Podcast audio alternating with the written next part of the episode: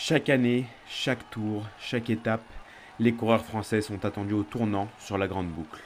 On rêve tous de revivre l'édition 2019 du Tour de France où Julien Alaphilippe et Thibaut Pinot, entre autres, nous avaient fait rêver et même espérer de voir un coureur français en jaune à Paris. Car c'est quand même un comble d'accueillir la plus belle course du monde, la course cycliste la plus prestigieuse au monde, pour attendre depuis 1985 et Bernard Hinault.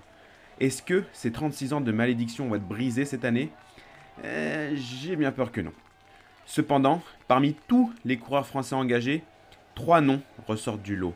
Trois coureurs qui auront chacun quelque chose à prouver. Trois coureurs qui pourront performer sur des profils bien différents. Arnaud Desmar, Julien Alaphilippe et David Godu. Commençons avec le sprinter de l'équipe Groupama FDJ, Arnaud Desmar.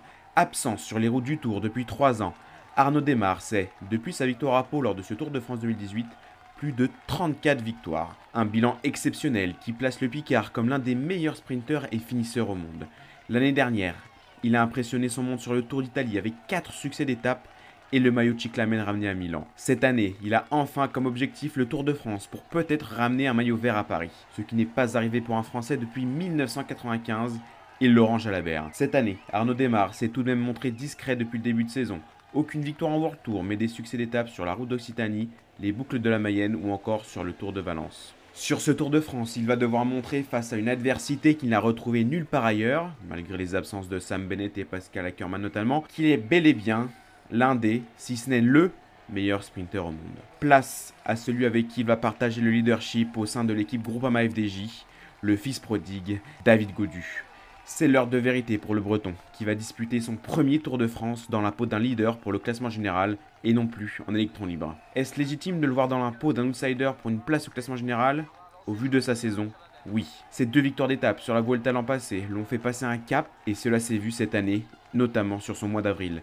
7ème de la Flèche Wallonne, 5ème du Tour du Pays Basque avec une victoire sur la dernière étape où tout s'est joué. Mais la performance la plus impressionnante reste sûrement son podium sur Liège-Bastogne-Liège après un sprint au sein d'un groupe composé des meilleurs punchers au monde. Quand tu es battu seulement par Tadej Pogacar et Julien Alaphilippe, ça te place un homme et ses ambitions. A-t-il les épaules pour jouer les premiers rôles au classement général trois semaines durant? Va-t-il jouer le rôle d'un électron libre à la recherche de victoires d'étape comme il l'a fait sur la dernière Volta? On a hâte de savoir. Finalement, parlons du champion du monde en titre, Julien Alaphilippe.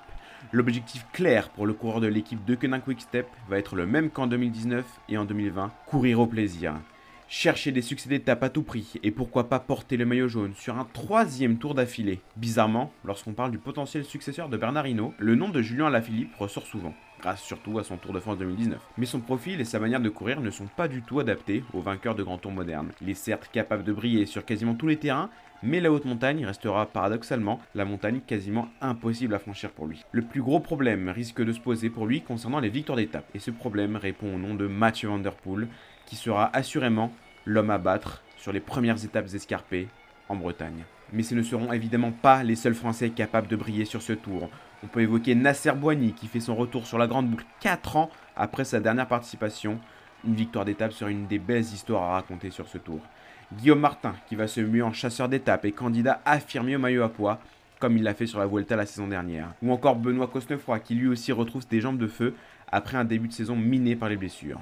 Autant de coureurs qui auront pour objectif de vous faire vibrer sur ce Tour de France 2021.